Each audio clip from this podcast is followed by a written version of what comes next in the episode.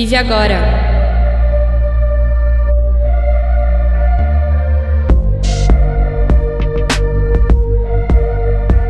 Olá, vocês estão na sintonia da Rádio Vive Agora e eu sou o Matheus Potomati. Pessoal, antes de começar, eu quero reforçar para você que está vendo a gente pelo YouTube para se inscrever no nosso canal. Ali embaixo tem o botãozinho de inscrição e se você clicar nele, você estará automaticamente inscrito no nosso canal. E aí, a hora que você fizer isso, vai aparecer um sininho do lado. Se você clicar nesse sininho também, bingo, você vai receber uma notificação sempre que entrar um programa novo no ar. Então assina lá pra gente. É, além disso, se você prefere ouvir em vez de assistir, ou quiser dar uma variada de vez em quando, a Rádio Vive Agora também está no Spotify, no iTunes, no Deezer, no Stitcher e onde mais você gostar de ouvir podcast. Por outro lado, se você ouve a gente por um desses serviços e quiser nos ver em vídeo algum dia, nós também estamos no YouTube e é só procurar também lá pela Rádio Vive Agora. Nós também estamos nas redes sociais, aí no Instagram, no Facebook, no Twitter, sempre como Somos Vive Agora, além do nosso blog viveagora.com.br. Ah, nesses canais tem um monte de conteúdo diferente complementar, como notas dos programas, receitas, lives com atividades para fazer em casa e outras cositas más. Então procura a gente por lá, nas redes, sempre como Somos Vive Agora e no nosso blog www.viveagora.com.br. É isso aí.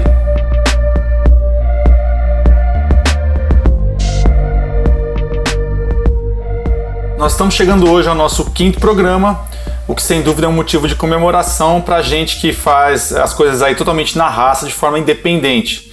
E por esse marco histórico, eu quero agradecer a vocês que nos aguentaram até aqui e fazer um pedido. Sigam firmes aí que a gente promete melhorar. Também quero agradecer ao nosso bravíssimo time de produção, primeiramente o grande DJ Roger, que faz milagre com o áudio da nossa gravação caseiraça aí.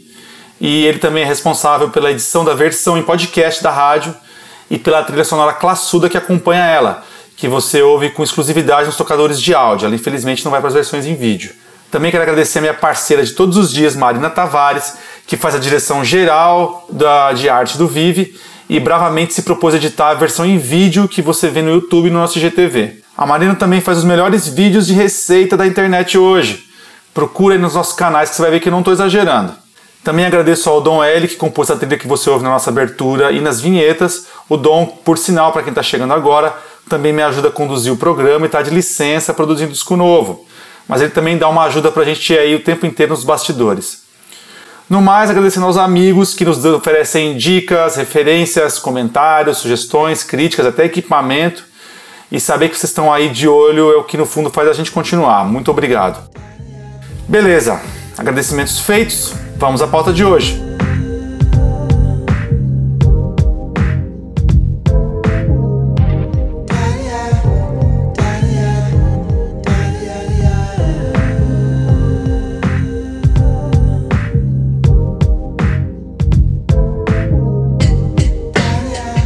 Nosso quinto programa trata sobre meditação e atenção plena ou mindfulness. Você já deve ter ouvido falar em meditação, possivelmente já praticou ou pratica regularmente. Eu, por exemplo, faço quase todo dia. Seja como for, meditar é uma atividade que provavelmente acompanha o ser humano desde as origens da espécie e é associada a várias culturas e religiões em eras diferentes. As referências mais antigas conhecidas à prática, como a gente conhece hoje, estão nos Vedas hinduístas, que remontam ao século III. Ou seja, dá para dizer então que se trata de uma tradição humana ligeiramente bem sucedida, né?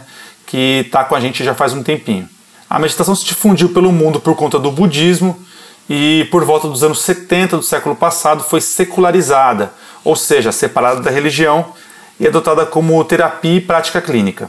Nascia ali então a meditação mindfulness, um termo em inglês que costuma ser traduzido como atenção plena, como a gente disse no começo. De lá para cá, a ciência conduziu uma série de estudos sobre meditação e as conclusões foram sólidas e bem impressionantes. Além de efeitos comprovados no controle da ansiedade, do estresse e da depressão, a meditação traz vários outros benefícios e eu vou elencar aqui apenas alguns deles. E repetindo, são efeitos que constam em estudos publicados em revistas científicas. Vamos lá: aumento da memória e da atenção, apoio ao sistema imunológico, aumento no nível de hormônios do crescimento, Um aviso aí para os amigos marombas, meditar é uma boa para a academia. E uma série de efeitos que combatem o envelhecimento, como aumento na contagem de células tronco, conservação dos telômeros, que são as estruturas que protegem os cromossomos, reparação de DNA, pele, ossos, cartilagens e células musculares, regulação da inflamação crônica e até criação de novas conexões neuronais, algo que até pouco tempo atrás a medicina considerava impossível de acontecer na idade adulta. Enfim, se amanhã alguém viesse com um comprimido que tivesse todos esses benefícios, é, esse comprimido ia sumir das farmácias mais rápido que o álcool gel e a cloroquina. E é justamente nesse ponto que está o melhor da meditação. É tudo de graça e toma só 10 minutos do seu dia. Para isso é preciso só duas coisas: começar e não parar. O que para muita gente é justamente onde a coisa complica. Então, para explorar esse universo e ajudar quem quer dar o primeiro passo ou estabelecer uma rotina, eu conversei com o Alexandre Lunardelli. O Alexandre é fundador da Academia de Mindfulness e criador do aplicativo Acora, que tem séries completas de meditação desenvolvidas tanto para quem está começando como para quem já é praticante. Além de dar uma baita aula sobre meditação, o Alexandre contou um pouco sobre a história de vida dele e deu um presente especial para os ouvintes da rádio, para você que está aí nos ouvindo. Uma série de meditações gratuitas que você pode acessar a partir de hoje aqui no nosso canal. No final, se você tiver algum comentário ou sugestão, é só mandar para a gente via seu tocador de podcast, YouTube, Instagram ou pelo nosso e-mail oi@viveagora.com.br. Repetindo, oi@viveagora.com.br. E é isso, espero que vocês aproveitem como eu aproveitei. Bom programa.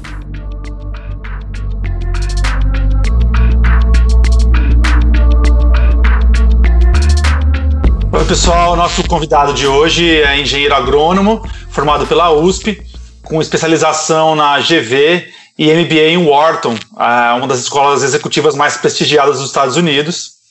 É, ele foi empresário e executivo de empresas em setores diferentes, do ramo de investimentos até o agronegócio. Ou seja, ele tinha a carreira dos sonhos de muita gente. Mas em 2005, ele entrou num caminho que mudou completamente a vida dele de rumo e de objetivos. Ah, naquele ano, 2005, o Alexandre Lunardelli, nosso convidado, conheceu a meditação e mergulhou nesse universo sem olhar para trás. De lá para cá, o Alexandre cursou o programa Mindful Educator Essentials da Mindful Schools na Califórnia e se tornou instrutor sênior de Mindfulness certificado pela Mindfulness Trainings International. Uh, depois, unindo essa experiência empresarial que ele tinha antes com a nova vocação descoberta, ele fundou a Academia de Mindfulness e mais recentemente lançou o aplicativo Acora, que tem rotinas completas de meditação para fazer em casa, criadas pelo próprio Alexandre e também gravadas com a voz dele, que como vocês vão ouvir daqui a pouco, parece ter sido criada especialmente para isso. Ele tem uma voz de a voz do mindfulness para mim. É, e esse novo caminho mudou não só a vida do Alexandre, mas a de milhares de pessoas que passaram pelas mãos dele nesses anos aí. É, hoje o Alexandre está aqui na Rádio Vive Agora para contar um pouco dessa experiência de vida né, como que esse caminho se construiu na vida dele, porque não foi assim de uma hora para outra, né, Alexandre? É, né, e a trajetória é que é o mais legal de tudo. É, e sobretudo que a meditação pode fazer por você que está assistindo ou ouvindo a gente. Olá, Alexandre, bem-vindo ao programa. É um prazer enorme ter você por aqui. Olá, olá, prazer é todo meu. Estamos aqui a, às ordens para a gente conversar sobre mindfulness, como é que pratica, os benefícios, como é que isso chegou. Então, estou às suas ordens aí. Legal, Alexandre. É, eu vou contar, vou começar falando um pouco sobre mim.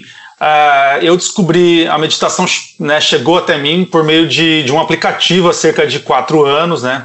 E nessa época a ideia de mindfulness já era bem difundida, né? Inclusive no Brasil era algo bem mais aceito, né? O pessoal já ia bastante para retiro, você ouvia muito já é, é, essas, essas rotinas para executivos e pessoal do, do mercado e tal, era algo já é, bem mais aceito e desejável. Mas no, no, passado houve uma época, né, até os, até os anos 90, que eu acho que quando começou essa coisa de meditação, e depois nos anos 2000 também, havia um preconceito ainda contra essa prática e como também com vários outros sistemas de conhecimento nascido é, aí é, de, de, nações não ocidentais, né, de sistemas não ocidentais. E eu queria que você começasse falando isso. Você tem uma experiência bem de mercado, bem de executivo mesmo, que é um, um meio muito, a gente sabe, ainda hoje, né, muito dominado por essa é, por uma lógica agressiva, yang, de dominação e tal. E é, como que era para você esse, esse, essa coisa mais soft da meditação, de reflexão, de auto, é, autoaceitação e aceitação de limites e, e, e desconexão do, do, do, do, do racional, né, para se conectar com o momento. Como é que era isso para você na sua vida até esse ponto em 2005 e como que se deu essa virada? Ah, é, até hoje existe muito preconceito, ah, porque a maior parte das pessoas vinculam meditação com aquela coisa ah, aquela coisa da yoga, né, do uhum. budismo. Então existe esse preconceito até hoje. Uhum. Ah, mas o que está acontecendo? as primeiras pesquisas com meditação foram lá na década de 60, comecinho dos anos 70, aquela época do Paz e Amor, época dos Beatles e tal. Começou ali as primeiras pesquisas, né? Uhum. E aí, o que, que mudou? Uh, em 1979, um, um biólogo nova-iorquino, John Kabat-Zinn, praticante de meditação, uh, e de yoga, ele percebeu que na, uh, no centro de saúde da Escola de Medicina da Universidade de Massachusetts, 70 a 80% dos pacientes voltavam para casa sem o um encaminhamento adequado pela medicina tradicional. Esses pacientes tinham quadros de estresse, ansiedade, depressão, insônia, dor crônica. E aí, ele, motivado por oferecer alguma coisa interessante para essas pessoas, para esses pacientes, no, durante um retiro ele teve um insight de criar um programa que ele chamou depois de redução de estresse com base em mindfulness para esses pacientes. E ele conta a história, veio o insight, né, tudo clarinho, como é que seria esse programa e tal.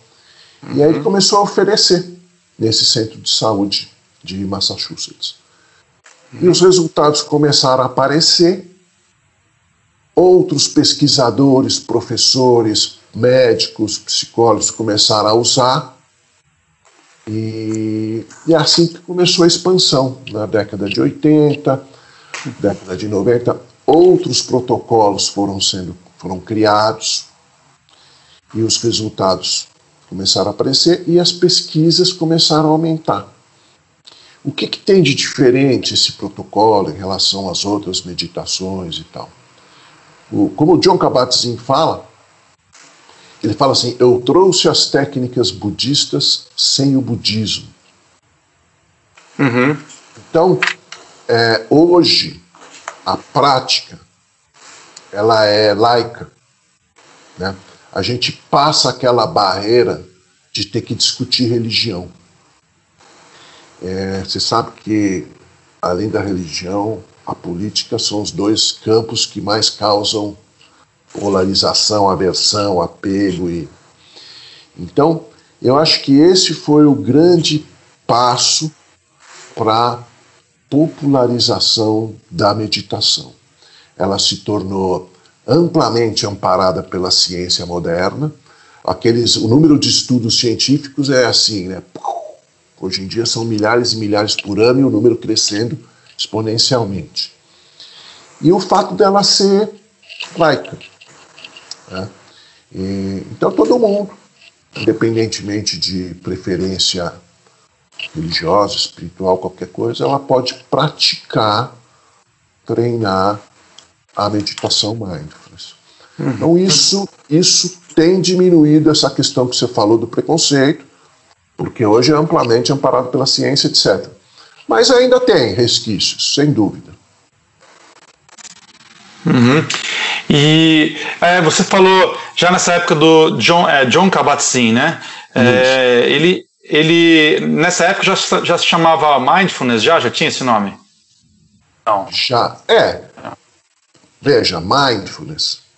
Ele tem, quando a gente fala em Mindfulness, a gente pensa em duas coisas. Né? O primeiro significado é um estado mental de atenção plena, de consciência uhum. plena, de presença.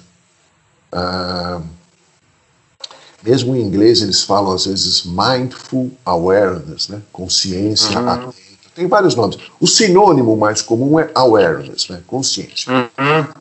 Então, isso, esse estado mental é conhecido do ser humano 4.500 anos atrás que a gente tem notícia, né? o estado de consciência, etc. O outro significado que todo mundo vê na cabeça, talvez o primeiro que vem na cabeça de todo mundo, é a meditação mindfulness. Né? Todo mundo uhum. pensa em uhum. mindfulness, já pensa em meditação. Então aí, é, de novo, uh, ninguém sabe as datas exatas, mas uh, Índia antiga, 2.500 anos antes de Cristo, yoga, hinduísmo, o pessoal já meditava e dentro dos caminhos espirituais. Né? É, depois veio o budismo, que mudou alguns conceitos, é, 500 anos antes de Cristo. O budismo hoje é a base dessas meditações que a gente pratica, que a gente chama de uhum. meditação mindfulness. Uhum. E como ele acabou com a figura do Criador, o budismo de uma maneira geral, né? a figura do Criador, a alma, essas coisas, é, é, a, é, a maior parte dos cientistas são budistas, vamos dizer assim. Mas você não precisa seguir o budismo para desenvolver mindfulness. Você pode desenvolver mindfulness com, com yoga, tai chi chuan, meditação, qualquer uma, qualquer uma.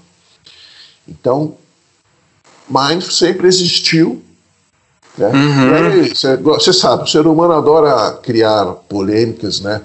Então, quando a gente fala é, que o John Kabat-Zinn, palavras dele, né, trouxe as técnicas budistas sem o budismo, alguns budistas não gostam, aí alguns cientistas começam a falar, não, agora que é mindfulness, aí, uhum. então começa aquela coisa, mas é tudo coisas egóicas do ser humano, vamos dizer. Na verdade, a prática da meditação é conhecida do ser humano há 4.500 anos, no mínimo, e esse, assim como esse estado de atenção plena, de consciência plena, expansão da consciência, da presença, também.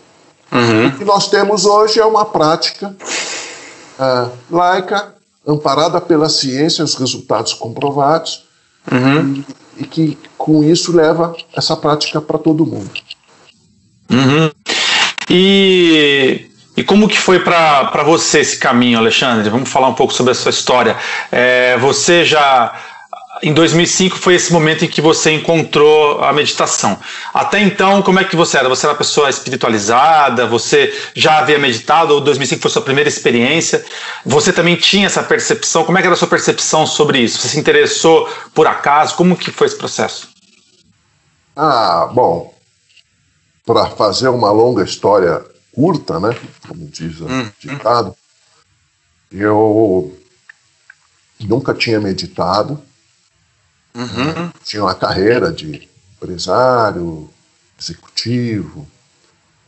E eu quase virei psicanalista.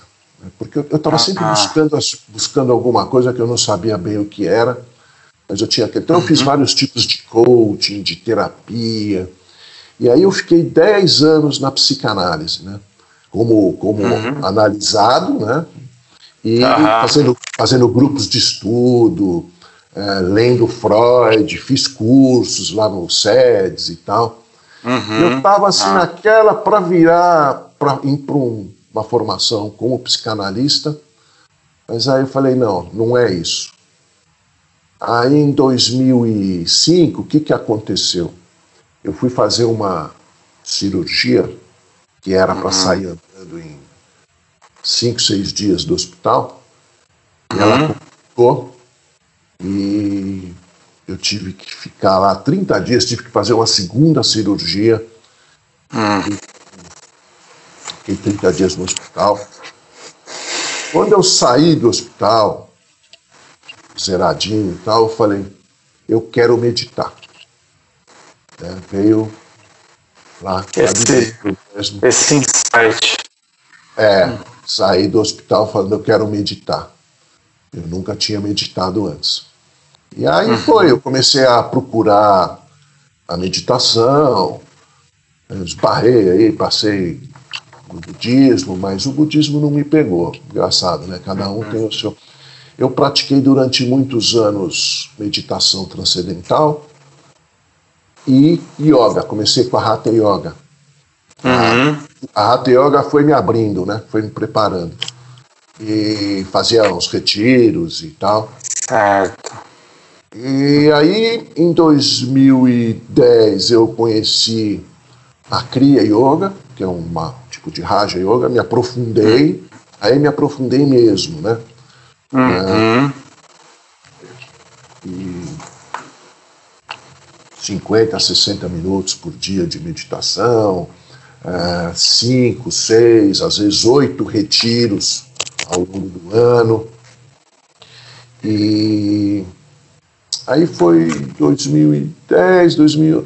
Eu falei, é isso, é isso que eu quero levar para os outros, né? Achei o que, que o que, que eu queria levar para os outros, meu propósito, vamos chamar assim. E aí uhum. conheci minha sócia, ela estava na mesma pegada, aí nós criamos a academia em 2012. Uhum. O que, que foi engraçado, é, curioso? Quando eu falei, quando nós falamos assim, vamos levar a mindfulness para as outras pessoas, para as organizações, porque ela até hoje ela ainda é diretora de uma startup, né? Então, nós tínhamos essa pegada corporativa, a linguagem. Mas eu não podia levar as coisas da, da Kriya Yoga, etc., porque não combinava, né?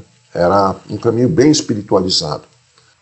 Então é ótimo, uhum. eu continuo nele até hoje, não tem nenhuma, nenhuma vírgula para mudar nada, tá tudo certo.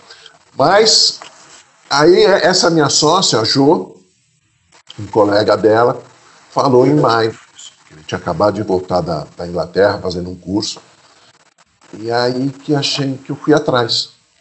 Eu comecei a, a ver o que era, estudar, peguei os principais protocolos que tinham no mundo, uhum. fui fazer um curso, fui fazer um curso no, uh, para ver como é que era, um programa de oito encontros. Né? Esse protocolo John Kabat-Zinn até hoje são oito encontros, um por semana. E aí quando eu fiz esse curso e vi o que era, eu falei, pronto, tá aí. É isso que nós vamos usar, levar para os outros. E aí eu comecei a estudar mindfulness e acabei vendo um pouco do budismo também, etc. É, como uma linguagem para levar isso para as pessoas, né? uhum. para as empresas. Foi essa a história. Uhum. E é, você, na sua, na sua vida, o que, que, te. Como a gente falou no começo ali, né, Alexandre? É, essa coisa de você ter uma carreira dos sonhos, né? E você é, ter uma formação super. É, super sólida, né? E com um caminho que é aquele caminho é, progressivo, né? De, de, de, quem realmente busca uma, uma, construir uma carreira. E o que, que te, te fez pensar que isso não era, não era o seu caminho? É, onde que estava, o que estava te incomodando e o que, que a, a meditação para você te deu esse clique? Ah, eu acho que a gente tem que falar de, de é, propósito, né? Uhum. É, ao invés de ficar naquela correria de correndo atrás de promoção, ganhar dinheiro, papapá, eu descobri uma coisa que eu podia usar os meus talentos, vamos dizer, meus recursos, uhum. para ajudar as pessoas, levar um desenvolvimento pessoal para os outros, para as empresas. Então é, é esse propósito aí. E você, você mesmo sendo, quando você era, porque você, você é uma pessoa que tem uma, é, tem uma, uma, uma articulação de palavras que só de conversar com você as pessoas não precisam nem fazer uma meditação, que as pessoas você já, já acalma as pessoas, né? E você sempre foi assim na sua vida profissional? Você também era calmo, assim, quando sendo, sendo chefe, sendo executivo? Ou isso que eu quero entender se teve uma, uma mudança assim que o que a mindfulness, que a meditação trouxe para você? Como que foi esse ah. processo? É difícil de explicar, mas é não, não era sempre assim, não. Eu era sou neto de italiano com baiano, né? Então era muito explosivo. Somos parentes, então, nesse sentido. É, uma, é. A mesma coisa. É uma combinação, né? Mesmo, exatamente. Então, eu era bastante impulsivo, ah, ah, agitado, inquieto, impaciente. Ah, não esperava muitas vezes sou, sou comunicativo, né? Sempre fui. Então, uhum. aquela coisa de você se atropelar e falar mais do que deve, muitas vezes. Uhum. Então, eu mudei muito, mudei muito, mudei muito. Outro dia eu estava, já faz muito tempo, eu estava com as minhas filhas, elas eram novas ainda, mas eu já estava meditando, estava no carro, e um cara fazendo uma manobra estranha na rua, eu parei, esperei ele fazer. Tava fazendo lambança, vamos dizer assim. Né? Uhum. Aí minha filha falou: Nossa, pai, você tá bem mais calmo, hein? então, é, é, essa, essa coisa de, quando nas interações, você escutar os outros, né? Uhum. Os outros. Então, assim, a gente poderia ficar aqui muito um tempo falando dessas coisas que mudaram para mim. É, eu. Hum, desculpa. Não? É, quando você fala isso de, de você não ter essa reatividade, é, eu, eu também vejo. Para mim, óbvio que eu tô, você está anos luz de mim nesse sentido, né? Mas é, eu vendo na minha, na minha prática diária o que. É, eu gosto muito dessa visão da meditação como o exercício de uma musculatura é, mental, né? E que ela é como um, como um exercício de academia, né? Que você é, às vezes, a, pessoa, a, pessoa, vai na academia e fica, nossa, meu, eu não fico forte nunca, mas é porque é uma coisa que demora, é um, é um processo demorado, e mas que você começa a ver resultado. Então, a meditação, eu acho que ela, a musculatura que ela cria na cabeça é esse, é esse gap, essa janela entre você é, um estímulo exterior é, te atingir e a sua reação para ele, né? Então acho que a gente às vezes fica no estado de, acho que o estado de normal das pessoas no, do século XX para cá, especialmente século XXI, tem sido um estado muito de ansiedade constante, né? Então as pessoas elas já são tão hiperreativas que elas são reativas antes de, inclusive, vir, vir uma ação, né? As pessoas já estão no estado real, o estado de ação das pessoas parece ser um estado reativo já, né? Muitas vezes. É, eu queria saber se você acha que é por aí essa coisa da musculatura e se você viu isso na sua prática, se foi meio que assim que se desenvolveu. É um processo, né? Eu falo assim, consciência ausente, latente, uso inconsciente, né? é, ou atenta, presente. É um dimmer, você liga, vai virando, ele vai aumentando. Então esse é o treinamento. Uhum. Para os céticos e para as pessoas que ainda falam ah, o que, que é isso tal, é, o que você comentou de desenvolvimento de músculos tal, é a neuroplasticidade. Isso. Nos últimos anos, vários estudos estão medindo, porque agora com essas máquinas modernas, você consegue enxergar alterações físicas nas estruturas do cérebro. Então, uhum. da mesma maneira que você tenha plasticidade muscular. Se você começar a malhar, você vai ficar com o corpinho definido, bonitão e tal. Uhum. Você tem a plasticidade cerebral. Uhum. Então, por exemplo, ah, coisas que já foram medidas e que tá, estão relacionadas com o que você acabou de comentar, da, do espaço entre o estímulo e a resposta. Ah, córtex pré-frontal, essa região aqui. Uhum. Responsável pelas funções executivas da mente, ah, cognição e escolhas. O, o, Daniel Goleman chama do CEO da mente. Né? Uhum. Ele se espessa, ele ganha massa.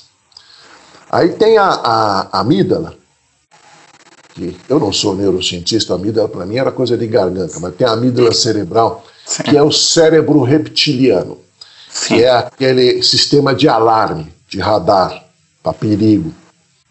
Né?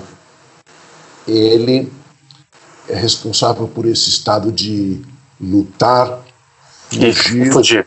ou congelar. Uhum. É, a amígdala se suaviza e, e, tem um circuito que eles conseguiram enxergar entre o córtex pré-frontal e a amígdala, que é um circuito que justamente é o da escolha. Né? É o circuito da escolha. Entre o impulso da amígdala e a decisão do córtex, você fortalece esse circuito. Hum. A gente podia falar do hipocampo, que é a memória, ínsula, responsável pela autoconsciência, pela empatia, que também se fortalece. Então, é, é, a neuroplasticidade vem mostrar que você pode formatar o cérebro para o bem. Uhum. Desenvolvendo, formatando um cérebro para o bem. Está. Os, os, melhores neurocientistas do mundo reconhecem que a gente ainda não sabe explicar exatamente como a mente funciona. Né? Sim. Temos dicas, pistas, ó, as interações, pá, pá, pá. Mas uh, essas são algumas das coisas que já foram medidas. Uhum. É. é isso. É. É. Suaviza-se essa, essa, essa atuação do cérebro porque são três cérebros, né? Você tem o cérebro reptiliano, o cérebro meio animal e o cérebro consciente, né? E então você suaviza essa reação do, da, da amígdala e então a sua capacidade de escolha com, com o córtex pré-frontal ela é também fortalecida, né? E isso demora esse processo, ele é ao longo de, de quantos anos? Eles conseguem medir isso numa prática já inicial ou é usuários avançados? Como que é isso, Alexandre? Ah, tem todo tipo de pesquisa. É, eu, eu, eu falo assim que, que desenvolver a consciência, expandir a capacidade de estar atento, presente e tal, é, é um processo e, e, varia muito de pessoa para pessoa. Eu vejo agora, estou com duas turmas né, de, de oito encontros, nós estamos fazendo via remota, ao vivo. Uhum. Tem pessoas que já pegaram várias coisas, estão já vários benefícios no dia a dia. Tem outras que ainda estão, olha, eu percebi, mas ainda. Então, é muito pessoal esse, esse ah. time. Né? Uhum. Muito pessoal. O que eu falo sempre é, é que é, é quando a gente descobre que a gente pode estar ciente de onde está a nossa atenção, né? então eu crio um relacionamento consciente com a atenção, a atenção da atenção, por exemplo. Uhum. Eu posso perceber o momento que a emoção surge. Toda emoção é uma manifestação física no corpo, é um fluxo de energia no corpo. Quando você percebe ela chegando, você ganha um décimo, um segundo, um décimo de segundo, que é esse intervalo. Você não ser arrastado por ela uhum. e você também não reprimi-la. Uhum. Costumo falar que é o processamento ótimo das emoções. Né? É, e, e, você estava falando no começo, eu falo brincando que até engenheiro pode se dar bem com, com Você comentou um negócio e a gente não vai deixar a mente racional de lado. A mente uhum. racional, analítica é ótima, é boa. Vamos continuar usando ela. Mas a gente vai desenvolver uma outra instância, outros circuitos, que são os circuitos da percepção, que é uhum. diferente. É diferente eu ficar. Às vezes as pessoas falam, então tá bom, vamos pensar na respiração. Não, não é pensar na respiração. Nós ocidentais somos viciados em pensar. Sim. Então, é bom pensar? É. Mas a gente não quer pensar na respiração, a gente não quer pensar nas emoções, a gente quer prestar atenção, perceber, uhum. reconhecer. São outros circuitos envolvidos. Uhum. Né? A gente vive uma, uma hipertrofia da racionalidade, né? Acho que isso é uma coisa que define os nossos últimos 200, 300 anos como humanidade ocidental, essa hipertrofia da razão, né? E que é, é diferente. E, e, é, e, é, e, é, boa a mente racional, analítica, uhum. né? mas Daniel agora não é o Goleman, agora é o Kahneman. Ele ganhou o prêmio Nobel de Economia, ele é psicólogo, mostrando as questões das ilusões cognitivas, né? que a mente racional é sujeita a falhas, ilusões cognitivas direto. Todos os cientistas da área, a grande maioria concorda com isso. Uhum. Então, nós precisamos de alguém que a nossa instância perceptiva, a consciência, ficar de olho na mente, né? Observar a mente em funcionamento. Sim. Então, é isso que a gente ganha com mindfulness. Uhum. Onde é que está a tua atenção, processamento ótimo das emoções, é observar a mente em funcionamento. Né? Uhum. Por exemplo, corpo, mente, sistema nervoso. Num momento como agora, por exemplo, ela vai pensar, criar cenários e o corpo vai experimentar níveis de hormônios do estresse, de ansiedade mais altos que o normal. Porque nós estamos vivendo uma situação desafiadora. Uhum. É, não só a, a, possibilidade de perder não, você mesmo ou parentes queridos, próximos, etc., uhum. mas toda a questão financeira, né? Uhum. Muita gente está sem faturamento nenhum. Uhum. Deu emprego, as coisas foram adiadas, canceladas. E, e, e, e ainda bem, para a nossa sobrevivência ao longo dos últimos milhares de anos, que esse sistema existe e foi desenvolvido. Para a gente ficar atento, ligado. Uhum. Acontece que se você deixar esse sistema mente, corpo, sistema nervoso operar por conta dele, e a sua atenção, sua consciência distraída, ausente, você passa a viver essas circunstâncias, as circunstâncias, sejam elas quais forem, o tempo todo. E aí você começa a se preocupar em excesso. Você começa a ter sensações de estresse, de ansiedade, de medo, pânico, etc. Então, o que que. Quando você descobre que você tem também a consciência, você pode perceber falar: olha, tudo bem, é, é, é, nós temos um, um obstáculo, uma dificuldade, uma situação difícil, desafiadora, mas eu já pensei nisso tudo várias vezes. Isso é o que eu posso fazer, isso é o que eu posso fazer, mas agora chega de ficar nessa ruminação, nesse looping, né? Não, precisa transformar isso em você. Né?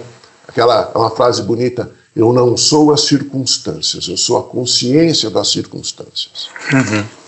Pode ser super desafiador. Uhum. Isso vale para tudo, Matheus. A gente fala muito isso. Ah, luto. A gente, perda de um parente, perda de um emprego, qualquer coisa assim que te dê uma dor né, um luto. A gente tem que passar pelo luto. Uhum. É obrigatório passar pelo luto. Não pode. É, é, eu acho que não vale, não, não dá para você falar, não, isso aqui não é nada e jogar de lado. A gente tem que olhar para o luto. Mas não precisamos transformar o luto num hábito mental de sofrimento. Sim. Que é... Uhum. É tem uma frase tem uma frase que eu acho interessante. Tem, na verdade, duas, duas frases que são analogias que eu esbarrei também lendo sobre, sobre meditação, sobre mindfulness e tal. E é, uma que é, é, que o, o cérebro é, ele é um órgão do corpo, né? E que cada, cada órgão tem uma, tem uma função, né? Então o pâncreas produz insulina, é, né? O, o, coração bombeia sangue, né? O, o rim filtra é, filtra água, né? Tal. O intestino produz, absorve nutrientes e produz cocô, excrementos, é, e o cérebro produz pensamentos, né? E, e é isso, essa é a função dele, ele, você está gerando pensamentos ali. Mas é que essa, é, tem essa questão, esses pensamentos não são você, né? A gente tem essa, essa tendência de identificar é, que aí é aquele momento em que a gente deita a cabeça no travesseiro à noite, que é a coisa mais comum que acho que tem na todas as pessoas, é, todo mundo fala, nossa, eu tô morrendo de sono, eu, nossa, tô capotando. A hora que eu deito minha cabeça no travesseiro, minha cabeça é invadida por pensamentos e eu não consigo dormir. É, inclusive, eu era afligidíssimo por isso e a, a, meditação me ajudou absurdamente a conseguir é, é superar e desenvolver mecanismos para e hoje o meu, o meu tempo de pegar no sono, inclusive monitorado por, por equipamentos né, é, de monitoramento que eu tenho, né, é, o meu, meu, tempo de pegar no sono é de 9 minutos a, a 15 minutos, um passo de 15 minutos. Então, que é um tempo bem ótimo, assim. E, é, e aí tem esse, esse é um pensamento, esse do, dos órgãos que produzem, é, cada um produz um tipo de, de enfim, tem um, tem um, um produto, né? E é, um outro que é também, se não me engano, foi um treinador de, de, de, de algum esporte que ele falou muito que ele dava um treinamento inspirado em mindfulness para jogadores de NBA e tal. E ele falava que falou que o objetivo dele com esse treinamento era como esses caras estão o tempo inteiro passando, estão vivendo estresse o tempo inteiro, né? É um é estresse um mental e físico num jogo daqueles o tempo todo de pessoa que te atacando, né? E que é, a pessoa que vai decidir uma jogada ela tem que ser capaz de tomar uma decisão sem é, para arremessar uma bola que vai resolver uma jogada né, importante, pode virar o jogo, ganhar o jogo. Tem gente gritando contra ela no, no estádio, tem no, no, no, ginásio, tem o jogador vindo para cima dele, na cabeça dele, problema na família. Né, né, né, o cara tem que secar aquela cabeça dele porque ele está como se ele tivesse com um, um, um furacão em volta dele. E ele tem que é, não estar na gritaria do furacão, mas ele se colocar no olho do furacão para ser capaz de tomar uma decisão. É, eu queria que você falasse um pouco sobre essas analogias e como que ah. a, a meditação consegue atuar nisso. Bom, é, vou falar da sua fala tem duas coisas fundamentais. Uma é a questão de performance. Né? Uhum. Você falou de jogadores de basquete LeBron James e companhia, muitos meditam, né? Mas a turma do tênis também, né? O, o, uhum. o, trio dos velhinhos lá, né? O Djokovic, o Federer, o Nadal, os três meditam. O Lewis Hamilton na Fórmula 1, o Tiger Woods, e basquete tem uhum. vários. É, então, isso é uma coisa, depois a outra é o que você falou, da, que a mente produz pensamentos. Então vamos isso. falar primeiro disso. É. Vamos falar primeiro disso flow, estado de fluxo, uhum. estado de mais alta performance. Tem um grafiquinho que é uma curvinha de Gauss, assim, né? Uhum. É, da performance em função do nível de hormônios do estresse. Então, o que eu falo é o seguinte: o, o, tá, o, o, a mais alta performance todos os teus circuitos cerebrais estão voltados para aquela tarefa, para aquela atividade. E ela está vinculada a um nível ótimo de estresse. Então, estresse é bom. Sem estresse, eu não saio da cama. Então, se a gente falar, vamos descarregar um caminhão, vamos lá, tá? tem que ter um nível de estresse, né? Uhum. Você não faz. Então, é, é, é essa autorregulação de entrar em flow para fazer as coisas que a gente consegue com mindfulness. É, os circuitos cerebrais da atenção. Então, você entrar em flow é, sob demanda, quando você quiser. Aí entra todo um capítulo da gestão da atenção e das distrações. Tá? O, o ambiente que a gente vive, o ambiente corporativo, empreendedorismo, nós temos uma combinação que pode ser tóxica, que é o seguinte: é uma mente que foi feita para se envolver com tudo. Ela foi uhum. feita para se envolver com tudo. Ela é curiosa, ela quer prestar atenção em tudo. Em algumas tradições eles chamam mente de macaco, né, que fica pulando de galho em galho. É. Aqui, com, combinado com o ambiente que tem muita informação, né? Uhum. A quantidade de informação uma criança de 10, 12 anos teve hoje, eu nunca vi essa medição na ponta do lápis, mas falam que é mais informação do que o imperador romano com 50 anos tal. Uhum. Não sei se é verdade ou não, não sei se foi como é que foi medido, mas nós temos muita informação, muitas distrações, demandas, mídias sociais e então esse ambiente com essa mente que adora se envolver com tudo é, pode pode não está criando está criando o mundo da atenção parcial né? Uhum. Uh, tem um estudo de Harvard que mostra que em 47% do tempo nós não estamos prestando atenção no que a gente está fazendo. É o mundo da atenção parcial. Uhum. Então,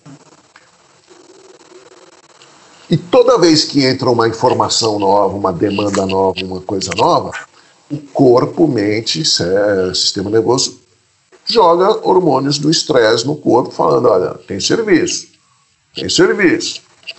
Então a gente acaba, nessa curvinha de Gauss que eu falei, da, do flow, performance máxima, a gente acaba trabalhando com um nível de hormônios do estresse acima do desejado, por conta dessas várias demandas e tudo.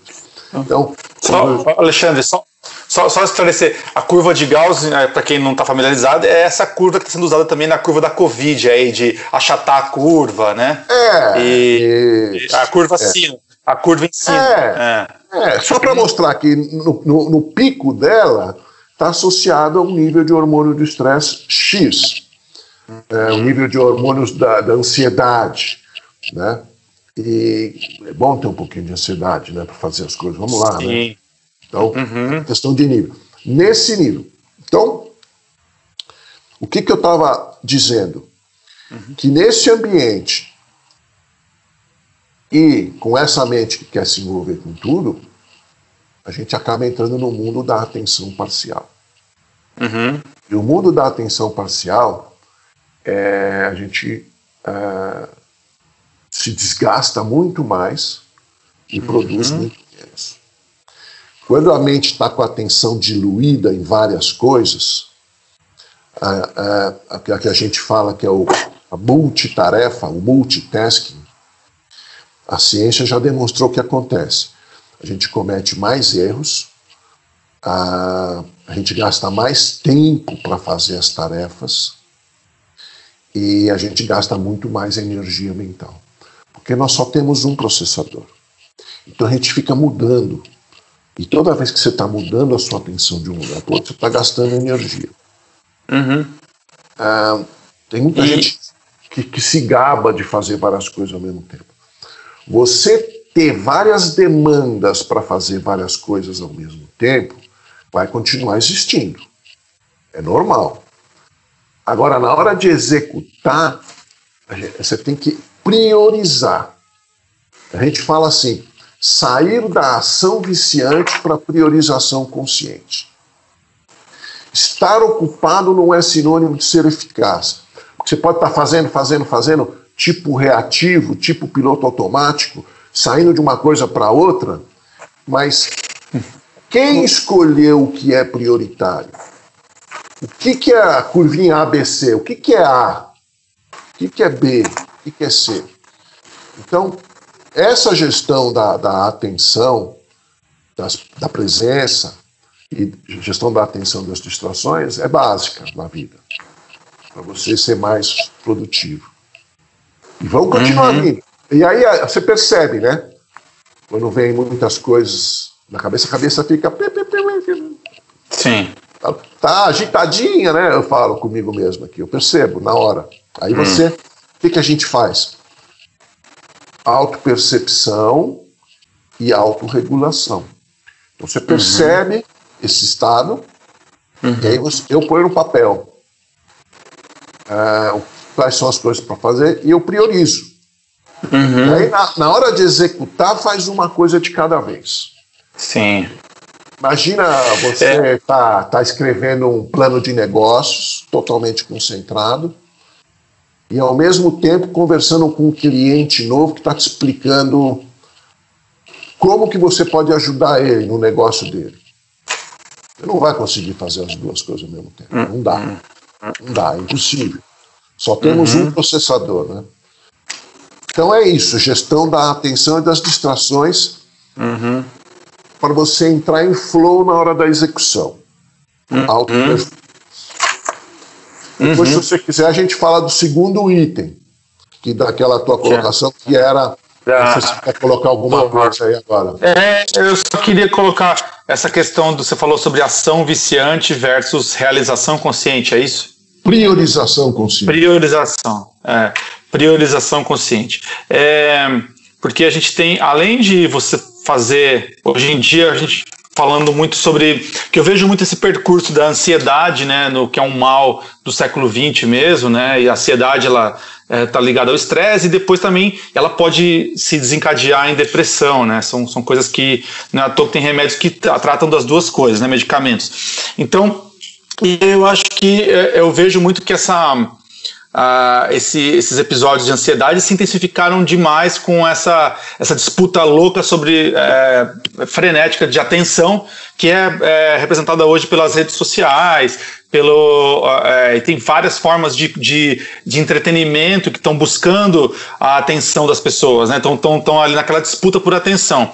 Então, quando você fala em ação viciante, é, por, é realmente você vê assim que as pessoas estão. É, eu acho que assim tem é, você está falando aí um exemplo, acho que um exemplo muito ideal, que é a pessoa ter duas atividades produtivas competindo, né? Um cliente e um, e um trabalho. Mas às vezes as pessoas estão não tá nem isso, tá olhando lá, eu quero olhar meu Facebook, eu quero olhar meu Twitter, eu quero olhar meu WhatsApp. Inclusive, o WhatsApp eu acho que é uma, uma fonte muito grande dessa ação viciante, porque é uma rede que, especialmente no Brasil, é, porque, por exemplo, lá fora as pessoas separam muito, usam para trabalhar muito o Slack, né? Então o Slack é uma, é uma rede para trabalho e aí eles têm lá os iMessage e o WhatsApp para conversar. Então você acaba separando isso. Mas no Brasil, como as duas coisas são muito estão é, na mesma interface ali, o que você tem é, é, é as pessoas estão em grupo de trabalho, estão em grupo de meme, né? E às vezes o grupo de meme é o grupo de trabalho também, é da mesma turma do trabalho. Tem o grupo de meme do trabalho, tem o grupo de meme dos amigos, dos amigos da faculdade e tal.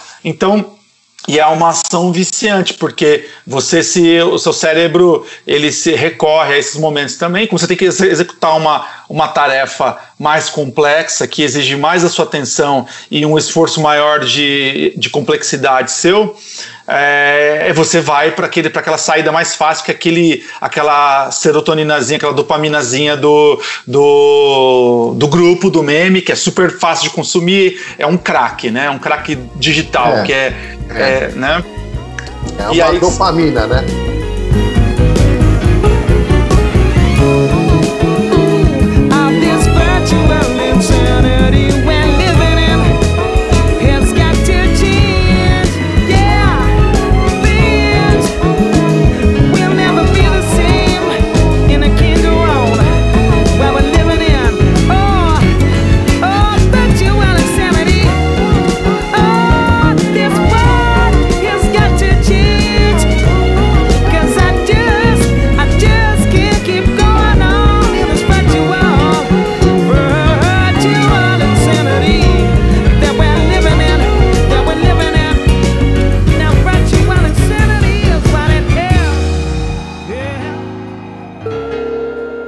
Percebo em mim esse comportamento. Eu acho que eu lido relativamente bem o meu celular.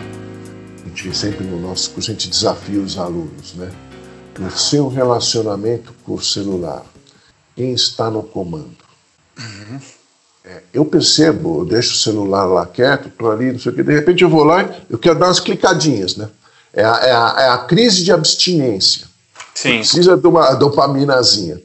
Essa dopaminazinha, ela não só nas mídias sociais, no mas é, no fazendo, no dia a dia, essa ação viciante. Né? Uhum. Comer, enfim, qualquer, várias coisas, né? Várias coisas. Então, é, sair da ação viciante para priorização consciente. Você, uhum. é, por exemplo, tem um dinamarquês que é interessante, tem um um livro dele que chama One Second Ahead, é, um segundo à frente, que é esse intervalo que a gente estava falando. Ele, ele costumava recomendar que os alunos marcassem hora para olhar o celular. Né? E eu comecei a falar isso, aí num dia a gente estava fazendo um, um workshop com 12 diretores de uma multinacional, Aí quando eu falei isso, eu vi as caras de todo mundo assim, né? Cara feia, assim. Uhum. Durante esse workshop, todo mundo ficou sem celular, a gente combinou isso. Uhum. E, uhum. Então, eu, eu aliviei um pouco essa recomendação. Então, é, a primeira meia hora, uma hora quando você acorda, só se você for usar para meditar. É, a última meia hora, hora antes de dormir, momentos para você não usar o celular. Durante as suas refeições, você está presente na sua refeição. E durante as suas interações. Hum. Se você fizer isso, você já vai melhorar muito o seu hum. relacionamento com o, com o celular. É, eu queria voltar. Na questão do órgão que a gente falou. A questão Isso. da mente. A mente uhum. tem vida própria. Uhum. Ela produz pensamentos, historinhas, insights, ideias maravilhosas, produz de tudo. Uhum. O, o, o, grande segredo, o grande. Não é, não é um grande segredo, não é um grande segredo, é a grande possibilidade da consciência plena, da consciência plena, de mindfulness, é você observar sua mente em funcionamento. É uma habilidade que traz autoconhecimento e autocontrole. É, é como se você tivesse o corpo, a mente, o sistema nervoso e a consciência. E a consciência faz parte disso tudo, mas ela observa, percebe, um discernimento e, e separa historinhas de realidade. Uhum. Super, hiper preocupação, que você está se envolvendo demais com uma preocupação é, totalmente improdutivo, com a preocupação na dose certa. Né? Tem várias, várias é, o rapaz do Google que fez o curso de mindfulness lá no Google, ele foi promovido depois e tal, ele fala: o maior benefício de mindfulness para mim foi a habilidade de separar historinhas de realidade. Tá? É, nós temos alguns alunos que.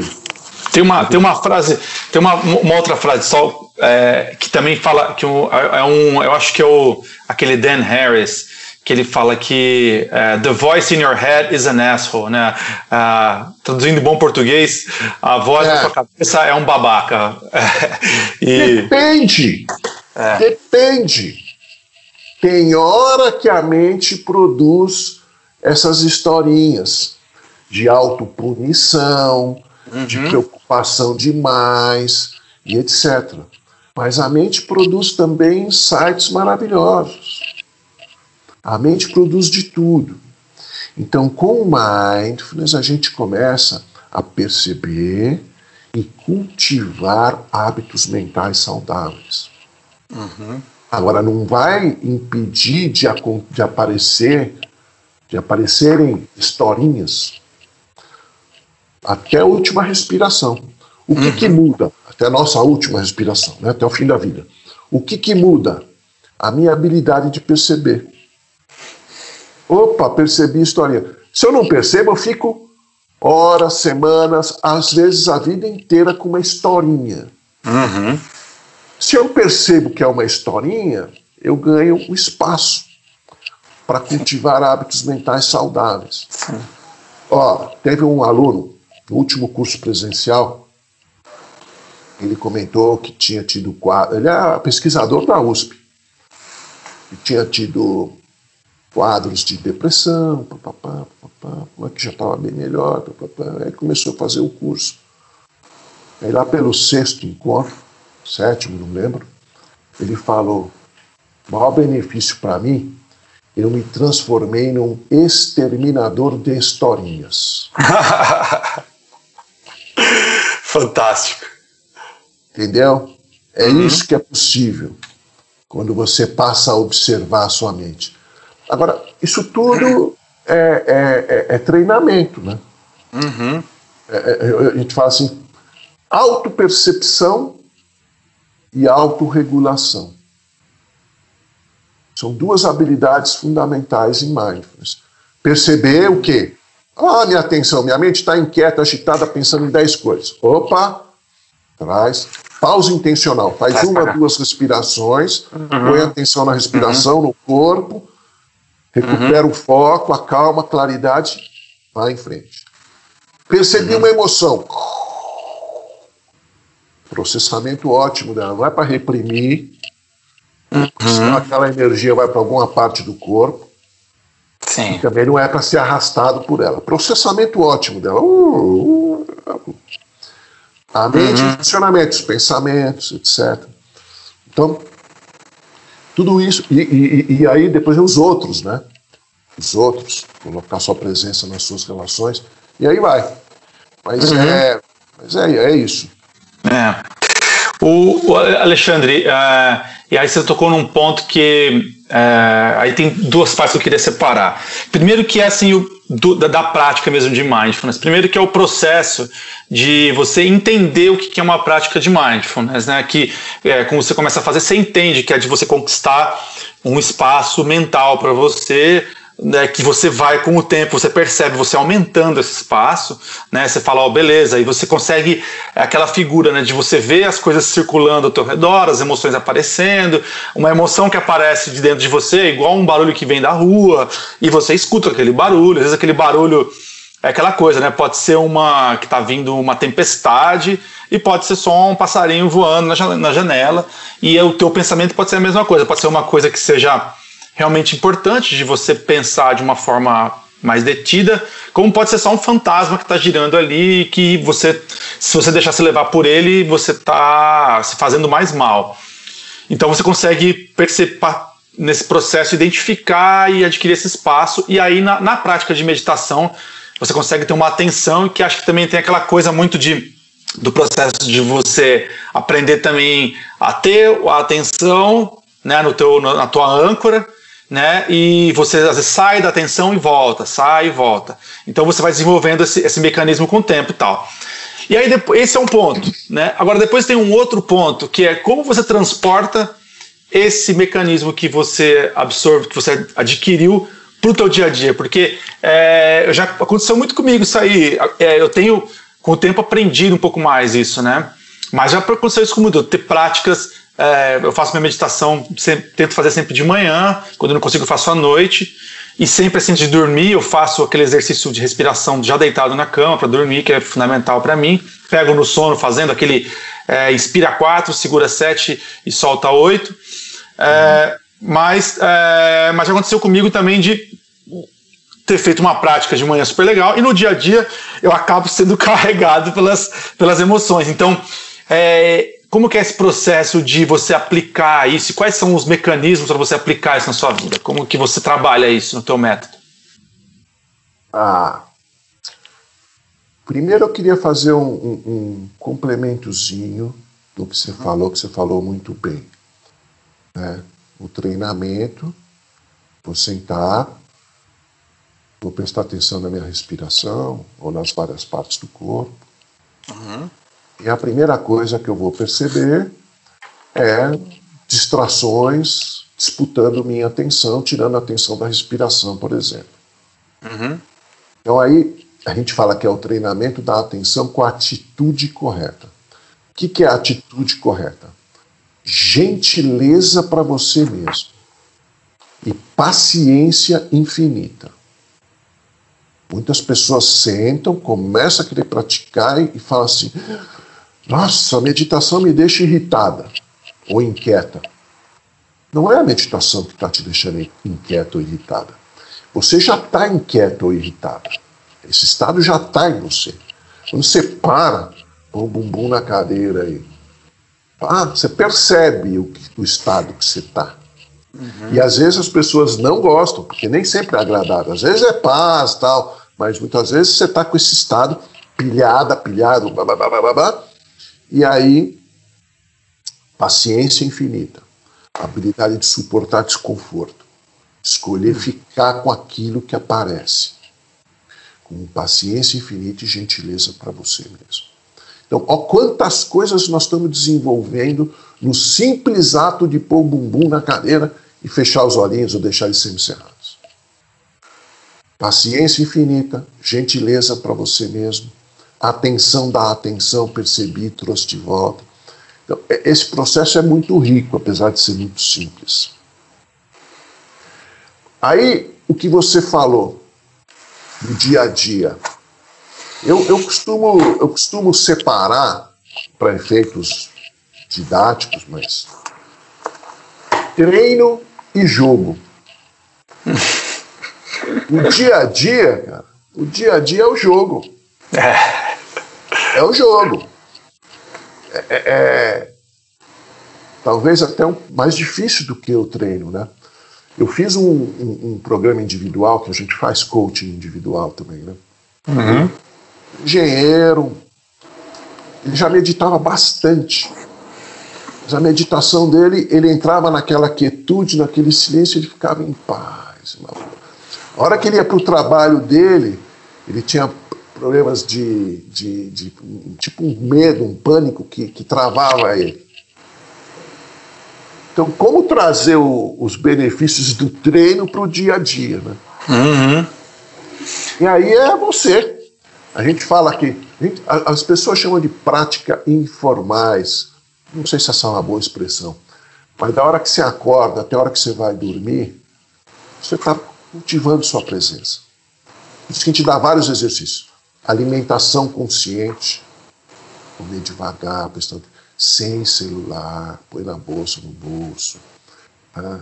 Nas suas interações, eu já falei esses momentos quando você estiver caminhando, se deslocando para o escritório, quando a gente voltar a se deslocar para o escritório, você faz em uhum. casa, aqui agora, então, você faz uma meditação caminhando bem devagarzinho, trazendo atenção para você.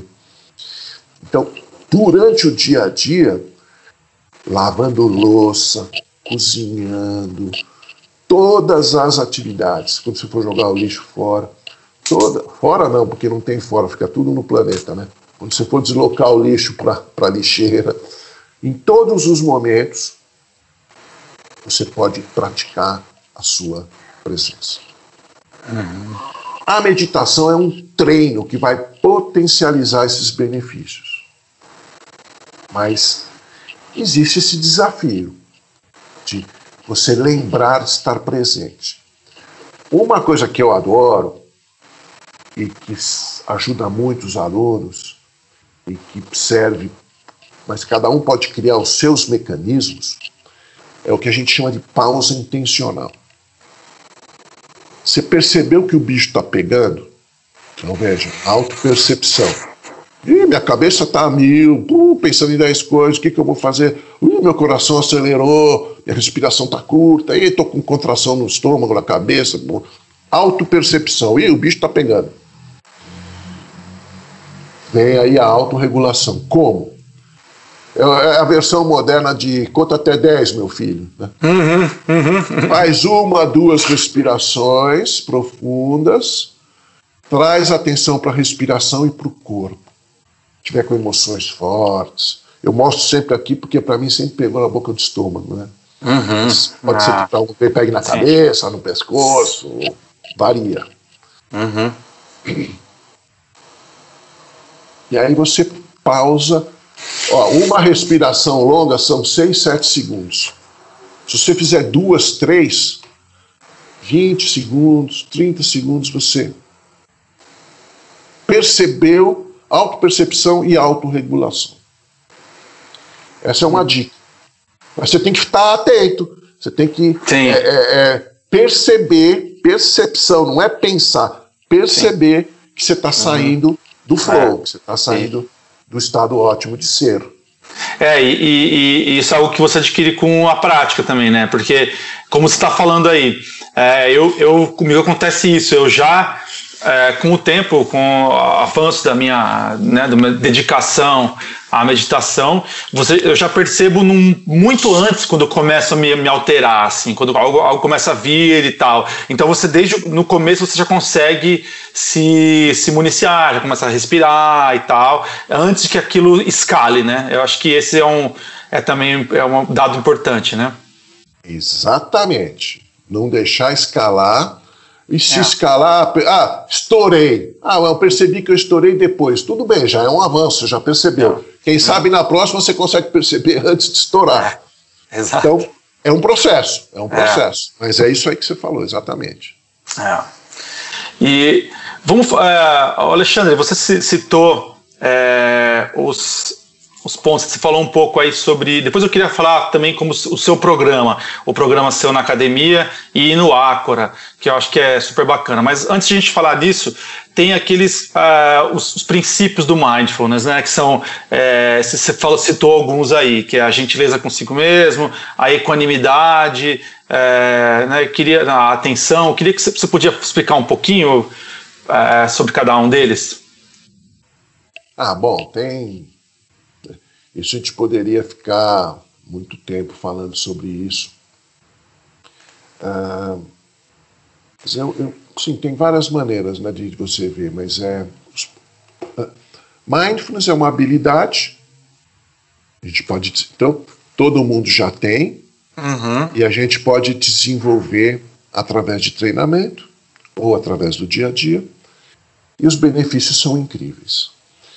Então, Mindfulness é uma habilidade composta de várias outras habilidades. Poder de concentração. Primeiro, é, atenção da atenção. A mente tem uma tendência natural para se distrair, mas você percebe e você traz de volta. Claridade. Quando a gente começa a praticar, a gente vence uma barreira que é a inquietude mental, essa mente inquieta, agitada. No ambiente de mente inquieta, agitada, você tem mais dificuldade para enxergar os pensamentos, as emoções. Então, quando você ganha uma mente clara, claridade, você aumenta a tua poder de resolução com que você enxerga seus pensamentos, emoções, a sua própria atenção. Então, concentração, claridade, que leva à equanimidade equanimidade, uhum. serenidade. É, tem uma expressão que eu peguei do livro do, do, Richard Davidson, que eu gosto muito, que é imperturbabilidade, né? uma mente imperturbável. Uhum. É, dá para chegar lá. Uhum. Ah, dá para chegar lá. Aí vem é, é, relacionamentos, né? você começa a colocar empatia, presença, uhum, empatia. Uhum. resiliência, a habilidade de se recuperar rapidamente de um. Esses são os temas dos nossos encontros, dos oito. A habilidade de se recuperar rapidamente de uma de um estado negativo. Porque uhum. é negativo. Quanto tempo você vai ficar com ele? Sim. Transformador Sim. em hábito mental de sofrimento, né? Então, quanto uhum. tempo você vai ficar com ele? Uh, intuição, criatividade. Esses são os pontos. É, esse mesmo livro, do Richard Davidson e do Daniel Goleman, Altered Traits. Eu não sei se a tradução ficou boa, porque a tradução saiu super logo depois do original em inglês, né? Ah, em português chama Ciência da Meditação. Hum. Nesse livro eles falam é, dos tesouros vivos Uhum. São, são, são seres humanos que, através de 10, 20, 30 mil horas de meditação, desenvolveram essas habilidades todas. Né? Então, uma mente presente, imperturbável, equânime e compassiva. Uhum. Uh, você reconhecer o sofrimento existente e querer fazer algo a respeito. Uhum. Você falou, acho que logo no comecinho, essa coisa de visão das pessoas que praticam meditação tal. A gente fala em bondade, generosidade. E um, um colega meu, agrônomo também, é, empreendedor, falou assim, mas se eu ficar muito bonzinho, os caras vão tirar vantagem de mim, vão se aproveitar uhum. de mim, né? Essa coisa do mundo corporativo. Sim, sim. E, e, e aqui, assim, a, a, essa bondade, essa generosidade, essa compaixão, ela não, não é sinônimo de ingenuidade, permissividade, ser bobinho. Não. É você escolher cultivar a bondade e generosidade para você mesmo e para os outros. Né? Uhum. E você não precisa se tornar bobinho, ingênuo e permissivo. Tem momentos de conversas difíceis, decisões difíceis, isso tudo faz parte. Uhum. E, e, e, essa presença compassiva é interessante o seguinte: você reconhece o sofrimento a, a, a existente quer fazer algo a respeito. Uhum. A pessoa que está sofrendo, ela não quer, ela não precisa do teu sofrimento. Ela precisa da tua presença. Você não precisa sofrer junto. Você precisa perceber o sofrimento e querer fazer algo a respeito. Muitos chamam a compaixão de amor em ação né, uhum. envolve atividade. E você não precisa sofrer junto. É... Então, voltando nos tesouros vivos do, do Richard Davis e do Daniel Goleman, que estão aí, né? Na história da humanidade tivemos vários famosos e outros menos famosos. E não precisa ser só com tanto monte de hora de meditação. A meditação ajuda a trazer isso. É essa presença atenta, ah, equânime e compassiva. É aí que o ser humano pode chegar. Legal. É, eu dei uma expandida, assim, em vez de ficar falando Sim. redução de estresse coisa assim, sistema imunológico melhora. Uhum. É. Melhora o sistema imunológico. Você pôs é. alguns itens aí no, no texto, vi. Sim, sim. É. é a gente é, é, é, tem várias questões, vários pontos, né? Que a ciência, como você falou, a ciência já promoveu muitos estudos aí, então a, até a contagem de células tronco. É provado que ela aumenta, a célula tronco é, um, é, uma célula que ela é, responsável direta pela, pela reparação de tecidos e pela e aí por isso também o controle do envelhecimento. Então, ou seja, você você consegue conter os efeitos do envelhecimento, que também tem outra coisa que é junto com isso, que é a conservação dos telômeros, né, que é, o, que é a, aquela, aquela extremidade do, dos, dos, cromossomos que protege o nosso código genético também que a perda dessa, dessa, dessa, dessa, dessa camada de proteção faz com que a gente perca é, a capacidade de regenerar o nosso DNA, então também impacta o envelhecimento, tem mais um monte de coisa, memória, atenção, é, inflamação crônica, sistema imunológico, enfim, até a criação de, como você falou no começo, né, a, a neuroplasticidade, que é, envolve também a criação de novas conexões neuronais até, né, que é algo que até alguns anos atrás se achava, a neuroplasticidade é algo que é relativamente recente, né, porque as Isso. pessoas a, a, ciência achava, até pouco tempo atrás, acreditava que você não era capaz de fazer crescer novas, uh, novos neurônios, novos tecidos cerebrais. E, e não só isso é possível, como a meditação comprovadamente ajuda nesse, nesse processo. Exatamente, exatamente. É, e uh, agora eu queria, vamos entrar um falou Alexandre sobre a os seus oito encontros tal. Então, eu queria que você uh, descrevesse um pouco para a gente como que é o programa que você criou. É, então, não sei se a diferença, qual é a diferença entre o que você faz na academia e o que você faz no Acora, como que você chegou até ele e como que ele funciona, como que ele se desdobra no teu trabalho de academia e no trabalho lá no Acora. Tá. Ah, existem vários protocolos foram criados na área da saúde, redução uhum. de estresse com base em mindfulness, terapia cognitiva com base em mindfulness, gerenciamento da dor com base em mindfulness, prevenção de recaídas com base em mindfulness. Depois, na área da educação, outros vários protocolos, dezenas. E no uhum. mundo corporativo, né? Uhum. O programa da, da Janice, de liderança compassiva, o programa do Meng, do Google, inteligência emocional com base em mindfulness, esse do Potential Project que eu mencionei, esse dinamarquês, e vários uhum. outros. Então, o que, que nós fizemos? Nós estudamos a fundo todos esses principais protocolos, uhum. tudo no original lá, né? Em tudo, e, e criamos o nosso curso. Uhum. Da academia, um curso de oito encontros. Então é mindfulness, foco, inteligência emocional, uh, autoconhecimento, poder dos pensamentos, relacionamentos, resiliência, né, lidando com dificuldades, intuição, criatividade, liderança, uhum. são plena e liberdade. São os oito temas. Está lá no nosso site, uhum. academiatmindfulness.com.br, tem lá o treinamento, o programa, está tudo explicadinho. Legal. Ah, isso desde 2012, a gente veio ajustando o programa, pá, pá, pá, acho que hoje ele está consolidadão, gente sempre vai dando umas mudadinhas aqui e ali. Uhum. Ah, o que, que a gente oferece? Cursos. Ah, agora os presenciais viraram todos online.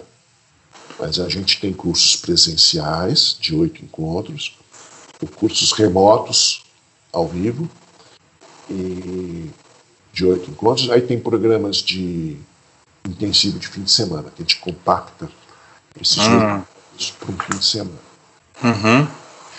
Além desses cursos abertos para todo mundo, nós temos programas para as empresas. Então, para a empresa, muito, nos últimos dois a três anos, eu virei palestrante. Uhum. A maior parte das empresas estão naquela fase de saber o que, que é isso. Nós queremos uma palestra de uma a duas horas. Ah, legal. Uma degustação, uma prática tal. Mas também fizemos já muitos workshops de quatro horas, workshop dia de mindfulness, que é um dia inteiro, uhum. cursos de oito encontros. Então tem, tem, tem vários tipos de cursos para as empresas. Isso é, isso é o que a gente faz na academia. Há uns quatro anos e pouco atrás, a gente percebeu a pessoas chegando no nosso curso que tinham começado usando o aplicativo. Uhum. E você que começou com o aplicativo. Sim. E aí nós falamos, só tinha inglês. Uhum. Tinha um ou dois em português, mas não eram de mindfulness, eram Sim. outras linhas. Uhum. Então eu, minha sócia, eu, vamos fazer um vamos. E eu falo brincando que nós, a, a minha sócia foi o pai que deu a hum. ideia, né? Só jogou a sementinha lá e eu fui a mãe, né? Fiz a gestação e o parto. Porque ela trabalha full time num outro negócio, então eu me dediquei. Eu fiquei uns ah. dois anos, mais ou menos, escrevendo os roteiros do Acura. Nossa. É, é, quantos roteiros? Quantos roteiros foram? Você tem? Você lembra? Não, são 500 e poucos exercícios. Uau. Mas a maioria deles, das séries, tem quatro porque são duas vozes e dois timings, mas ah. é a ah. mesma estrutura, o mesmo roteiro. Então são cento e poucos roteiros, cento e, não sei, precisaria fazer essa conta direito. Uau! Mas, você escreveu que que o, seu, que, o seu livro, você escreveu, já escreveu então? Pra, basicamente, você escreveu o seu livro. Não, o livro está finalizado aqui, já passei para a ah, Jo. Ela que vai fazer os áudios para fazer uma voz diferente e nós queremos lançar. Ah, olha. O que, que eu fiz? O que, que é o livro? O livro são os oito encontros do programa, que a gente tem uma apostila que a gente passa para os alunos, uhum. encontro a encontro, é, numa linguagem de livro. É um guiazinho. Tal. Mas voltando para o Ácora, a gente Sim. criou esses roteiros, essas séries, é, de novo, usando os principais protocolos de mindfulness do mundo uhum. e a nossa experiência pessoal. E fizemos essa sequência. Aí depois a gente conseguiu um investidor, uhum. ex-aluno, ex-cliente, amigo. Uhum. E, e, lançamos em outubro, novembro de 2018. Ah. Uhum. ah então hoje nós temos esse, esse negócio no varejo, nas lojas, vai lá, baixa e tal. Uh, e nós temos uma coisa que a gente quer levar muito para as empresas. Uhum. A empresa quer oferecer para todos os colaboradores, quer oferecer para os clientes. Então Sim. a gente faz pacotes de assinatura. Uhum. É. Uh, para finalizar o offering, a gente tem alguma, uma, ideias de tipo vender tipo white label do Acura para empresas. Uhum. Ah, eu uhum. quero oferecer o meu programa. Tá bom, tá aqui. Uhum. Tá, tem essa ideia. E a gente Sim. usa as empresas assim, Matheus. A pessoa, eu dou a assinatura do Acura por um período, uhum. ela pode fazer por conta própria, ela não precisa de nada mais, ela pode fazer o, o aplicativo direto. Mas ela pode também é, uma empresa pode oferecer um encontro de meia horinha, remoto ou presencial ou remoto, uhum. para que eu explique o conteúdo e faça uma prática. Faça um tutorial, basicamente. É, ao vivo, né? Ao vivo. Uhum. Vou lá, é, encontro de meia hora, uma prática de 10, 15 minutos, um bate-papo, papapá, papapá. Aí durante a semana o pessoal pratica com água. Aí volta semana que vem, faz um outro encontro e vamos evoluindo nas séries do Acura. Legal. Uhum. Basicamente é isso que a gente tem. Joia. É, é, antes da gente encaminhar para o final, que a gente falou um pouco sobre ansiedade, queria voltar nesse papo, assim, que a gente tem aquela questão da ansiedade ser o estado mental natural das pessoas e tal, hoje em dia, né? E São Paulo é, é a cidade é uma cidade, não sei se você conhece esse dado, mas é a cidade com mais distúrbios mentais do mundo, provavelmente você deva saber. Estima-se que 30% da população tem algum problema.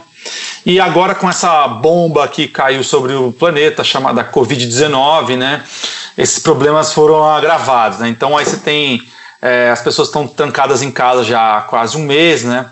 E como você falou, com medo de ficarem doentes, perderem pessoas próximas, também com a, com a economia e tal.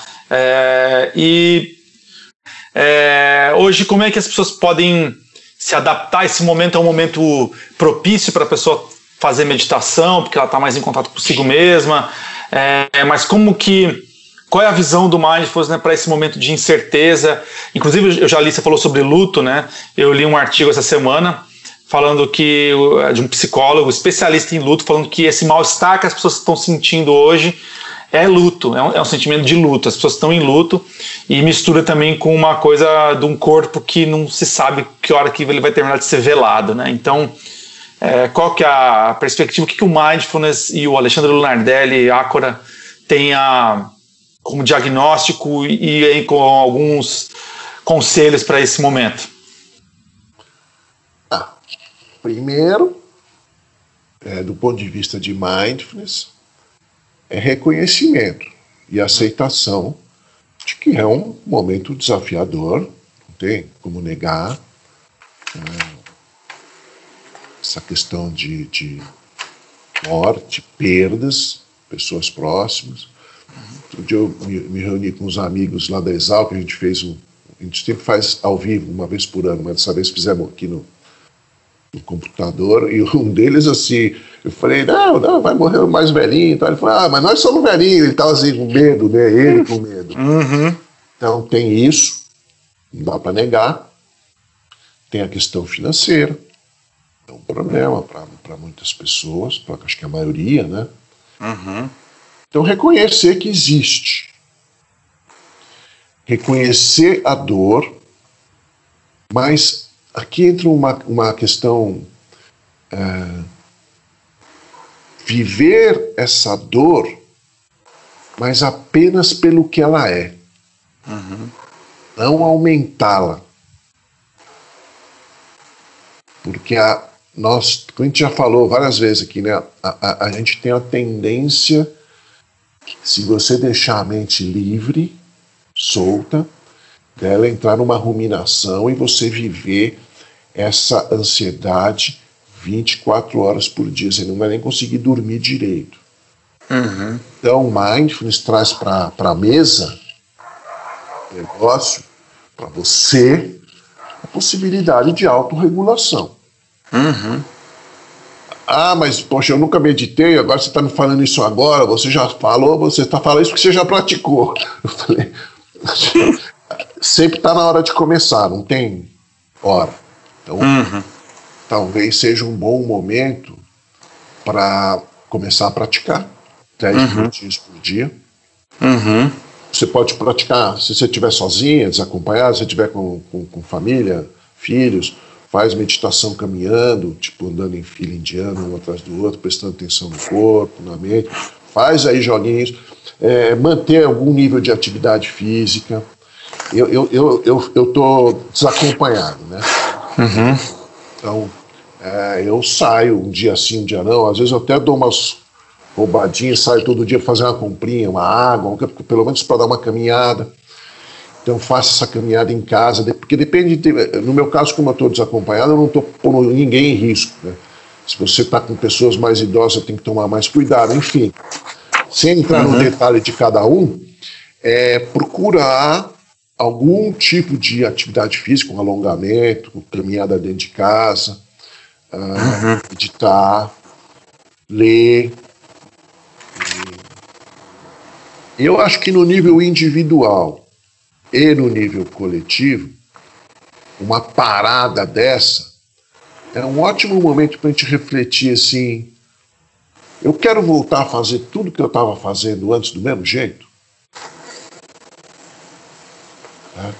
a gente começa a sentir saudade de trabalhar, de voltar ao trabalho e tal. Mas uhum. eu acho que eu quero voltar a fazer tudo que eu estava fazendo do mesmo jeito ou quero mudar algumas coisas, né? Uhum. Acho que é uma, uma, essa parada pode trazer esse, essa pergunta saudável. E praticar, começar a praticar. A, a gente fala muito em dor primária e dor secundária. Dor versus sofrimento. Resiliência, se recuperar rapidamente de um estado negativo. Então, você atravessar esse momento difícil, desafiador, experimentando a dor ou a dificuldade apenas pelo que ela é, sem aumentar. Uhum. Sem aumentar. Né? Uhum. O que, que é controlável e o que, que é não controlável. A gente tem uma tendência muito grande de sofrer com aquilo que é não controlável.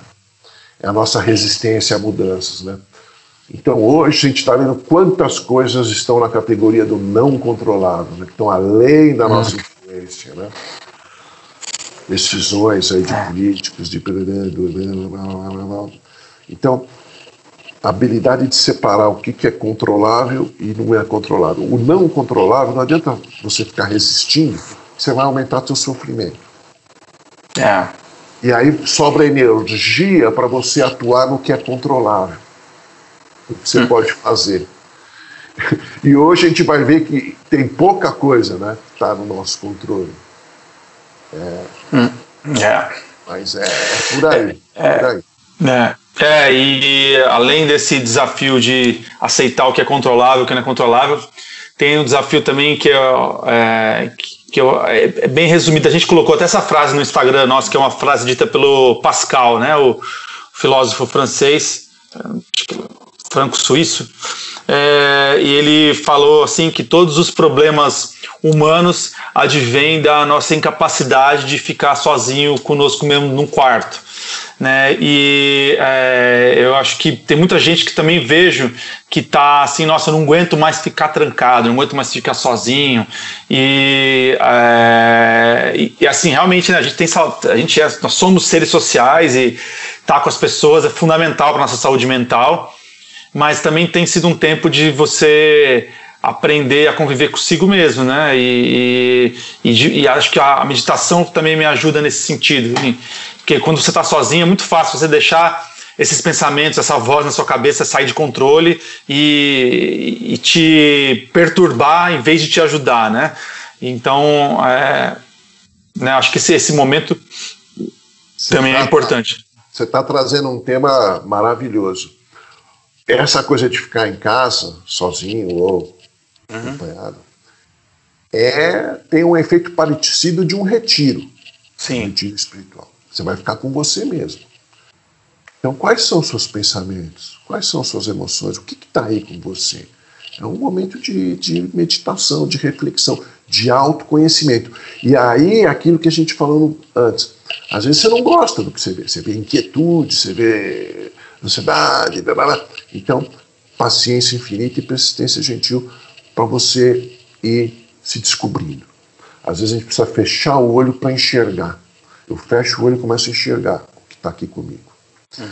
E aí sim, tem um conceito interessante, mas aí seria assunto para uma outra conversa. Hum. É isolamento físico e isolamento mental. Todo mundo fala que nós somos seres sociais, que é importante as conexões e tal, mas quantas pessoas você conhece que estão sempre no meio de um monte de gente, mas que no fundo se sentem só, isoladas? Porque não é só você estar do lado de outras pessoas, é a qualidade dessa conexão. E ao passo que outra pessoa que esteja desacompanhada, sozinha, mas ela se sente conectada com ela mesma, com todos hum. em volta, com a cidade, com o planeta, com o mundo todo. Hum. É. Então, é, essa diferenciação é. que você trouxe aí é um tema é. interessante também. É. Alexandre, a gente tem assunto aqui para conversar mais umas, uns cinco programas desse aqui, pelo menos. Com certeza. É, eu acho que a gente pode. É, esse, esse ponto da nossa. Esse arco da nossa, nossa interlocução muito preciosa para nós, e tenho certeza que também para quem está ouvindo a gente, a gente pode encerrar esse momento e para pensar nos próximos, que com certeza eu gostaria que é, viessem. E eu queria só dar um último recado para quem ficou até o final, é uma surpresinha né, que a gente vai ter é, aqui sobre, sobre o patrocínio, sobre o apoio é, da Ácora. Nós vamos também disponibilizar algumas meditações é, guiadas né, do, do Ácora, feitas pelo Alexandre, pela equipe dele, ah, disponíveis nos nossos canais tanto no, no, no, podcast em áudio como no YouTube. E Alexandre, você quer falar um pouquinho sobre isso? Como vão ser? É, ou deixa de surpresa? Ah, surpresa, surpresa. Vamos, vamos passar para você. Você coloca lá Legal. os exercícios, as meditações guiadas lá para a turma experimentar. Bacana, muito legal. Obrigado por essa degustação aí do Ácora. E, bom, mais uma vez, então, Alexandre, fala é, como é que o pessoal que quiser te encontrar, quiser encontrar o Ácora e a academia, como faz nesse, nesse momento agora aqui? Como que está sendo as atividades? Já falei, né, na academia de mindfulness.com.br, tem lá o Fale. Conosco, tem o telefone, uhum. vai ter um curso online remoto. Uh, o Acora é acoraApp.com, o site, tem o Fale Conosco também, mas quem quiser já experimentar, vai na loja, na sua loja, iOS e Android nativos, uhum. instala, tem uma parte gratuita, aí você uhum. começa a praticar. Está é, uhum. tá, tá, tá disponível.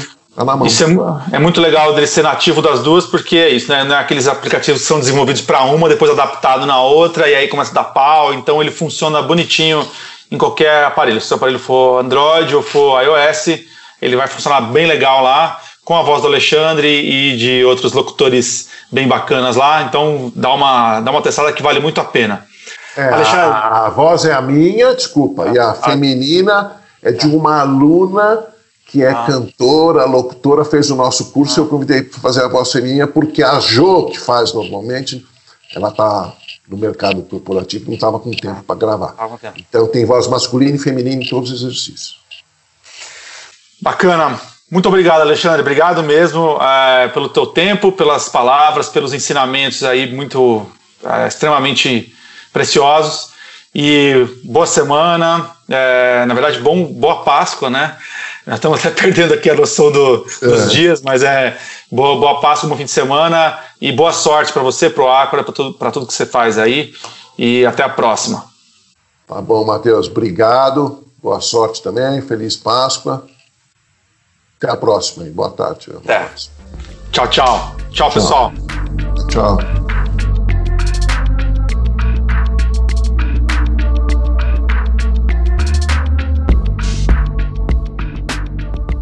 A Rádio Vive Agora foi criada e é apresentada por Matheus Potumati e Dom L. A direção de arte é minha, Marina Tavares. O programa tem caráter exclusivamente informativo e as afirmações feitas aqui não constituem a prática de medicina ou de qualquer outra disciplina da saúde. Recomendamos cautela com o uso de informações e produtos divulgados aqui e não nos responsabilizamos por eventuais efeitos adversos decorridos dos mesmos. As opiniões expressas pelos convidados são de sua responsabilidade exclusiva e nós não advogamos ou garantimos suas qualificações ou credibilidade. O programa pode conter apoios pagos por anúncios de produtos e serviços. As pessoas presentes nesse programa podem ter interesse financeiro direto ou indireto em produtos citados aqui. Se você acha que possui algum problema de saúde, consulte um profissional especializado.